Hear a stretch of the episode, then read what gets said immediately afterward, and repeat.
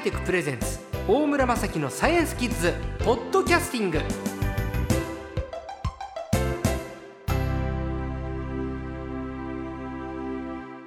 さあ今週の最高もフリージャーナリストの西田宗近さんです。こんばんは。はいこんばんは。よろしくお願いします、はい、えー情報技術の先駆者フリージャーナリストと言われているんですけれどあの講談社からですね顧客を売り場に直送するビッグデータがお金に変わる仕組みという本も出版されていてビッグデータ興味深かったですね。そうですかね。スマホを手にした瞬間もうあなたはビッグデータのキャリアになるという。はいそうです。そしてそのきデータがいろんな風に生かされてるはいとい。う、、自分の、えープライバシーうん。を人に渡して、うん。その代わりに便利な機能をもらうはい。という形になってるわけですね。いやでも持ちつ持たれつでうん。悪い話じゃないなと思いましたね、うん。うん。この狭い日本ですから、うん。利便性は大事ですからね。そうですね。はい、そんな中でカーナビって大体の車最近ついてますよね。そうですね。あれもビッグデータになるあれももちろんビッグデータになりますね。例えば、えー、とどこでブレーキを踏んだかっていう情報が分かると、はい。あこの辺の道はこういうふうにああの走るのが、いえー一般的なんだなって分かってくるわけです。そうすると車の中にで、はい。えー、とブレーキの使い方だとかエンジンの使い方をコントロールしてよりエコに走れるように、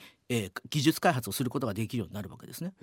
カーナビとうん。運転の仕方って別問題かと思ってるんですけど、はい、そそれもカーナビのコンピューターの中にはい、この人の運転癖みたいなものが。わかります。わかる？ええ、あのどこでブレーキを踏んだかであるとかどのくらいのスピードでその道を走ってたかっていうのは分かるるので。そうですね。そうするとここはこう快適に走ってるからエコに走れてる。でもここは渋滞してるからえブレーキ踏んでばっかりでエコになってないだとかそういうことが分かってくるわけですよね。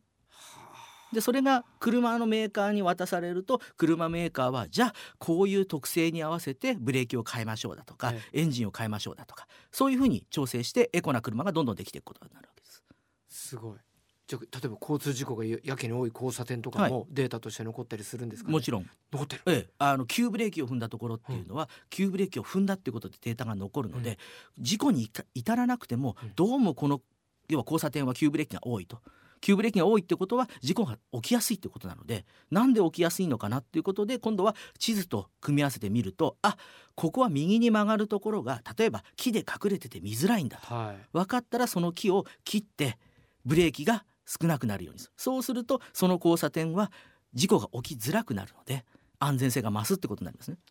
今車運転してるお父さんの目の前でねものすごく目立つ標識とかうん「止まれ」なんてね、ええ。路面に書いてあったりとか、はい。えあと路面が凸凹になって注意を喚起したりとか、えはい。そういうような工夫がなされていたら場合によってビッグデータからはい。導かれたええ注意信号かもわかんないですね。そうですね。昔はそれを経験に基づいて、うん。例えば警察の方がここ危なそうだなっていうので、はい。経験に基づいてやってたんですけどそれに加えてビッグデータを使って、ええ。あこの道は事故は起きてないけど事故の一歩手前はすごく多いなというふうなことを理解した上で、えー街並みをこう改善すると。いったことが進んでるわけです。すごい。あとあとまあスマホではないけれどあの携帯以外でね、はい。あのインターネット、うん。例えばインターネットでショッピングするのが最近増えてるじゃないですか。そうですね。そうすると例えば自分はこの商品買ってもないのになこのこの商品買った人はこんなのも買ってますよっていうふうに、なんか一つ買い物すると次に10個ぐらいおひれがついて紹介出てきますね。ああれもひょっとしたらデータなんですか、あれビッグデータもまさにビッグーデータのやり方ですね。あの昔は、うん。こあの昔とか今もそうですけどコンビニエンスストアに行くと実はコンビニで買った時に裏でこの人は40代の男性でこれ買ったみたいにボタンを押してるんですね。はい、でインターネットのショッピングではそれがもっと精密に行われててこの人は週に何回買う人でうん。しかも30代で男性でとかっていうふうに細かく分かるわけですね。登録しますもんね。え。えで、うん。細かそうするとこの男性はうん。きっと例えば、えーゴルフが好きな方だから、はい。ゴルフのクラブを買ったらゴルフの本も出すだろう。でもうんゴルフの本を一生懸命読むような方は仕事でもいろいろ悩んでるだろうから、えー仕事のやり方の要は最適化の本も出そうとかそんな風に今までだとこう覚えもつつかなかったような商品も一緒に出してくる。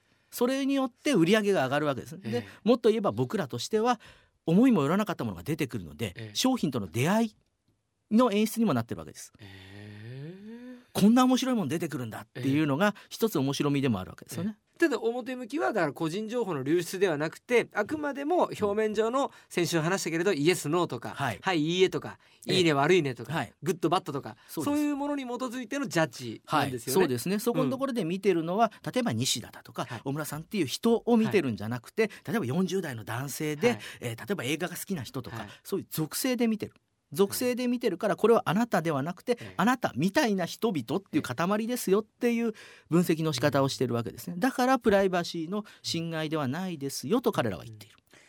あとはあとはもういろいろ詳しいからいろいろ聞きますけど、ええ。いや今なんか物手を挙げていいねいいねなんて言ってましたけど、うん。なんか良くないこともあるんじゃないかと心配になってきましたけど。ええあの一番問題なのは、ええ。あのこういった許諾ものって許諾に基づいていろんなデータを使ってるわけですよね。はいでも許諾の中身をきちんと読んでる人って多分ほとんどいないわけです。先週話してたスマホに変えた時 うにん同意するっていうあの部分ですよね。そうです、はい正確には何に僕は同意したんでしょうか？そうなんですあれは、はいえー、と個人に基づかないデータを全部吸い上げて、はいマーケティングに使いますよ要はビジネスに使いますよっていうことが書いてある。そんなこと書いてあったでか使うのは位置情報と例えば移動情報と ええ何々とみたいな条件書いてあるんですね。でもそんなのいちいち読んでられないわけですよ。でそれを悪用すると要は自分はそんな情報を出したつもりがないのに、はいえー例えば電話帳の中身を全部取り出して、うんこの人とこの人は関係があるからこの人に対してダイレクトメールを出せば売れるんじゃないかみたいな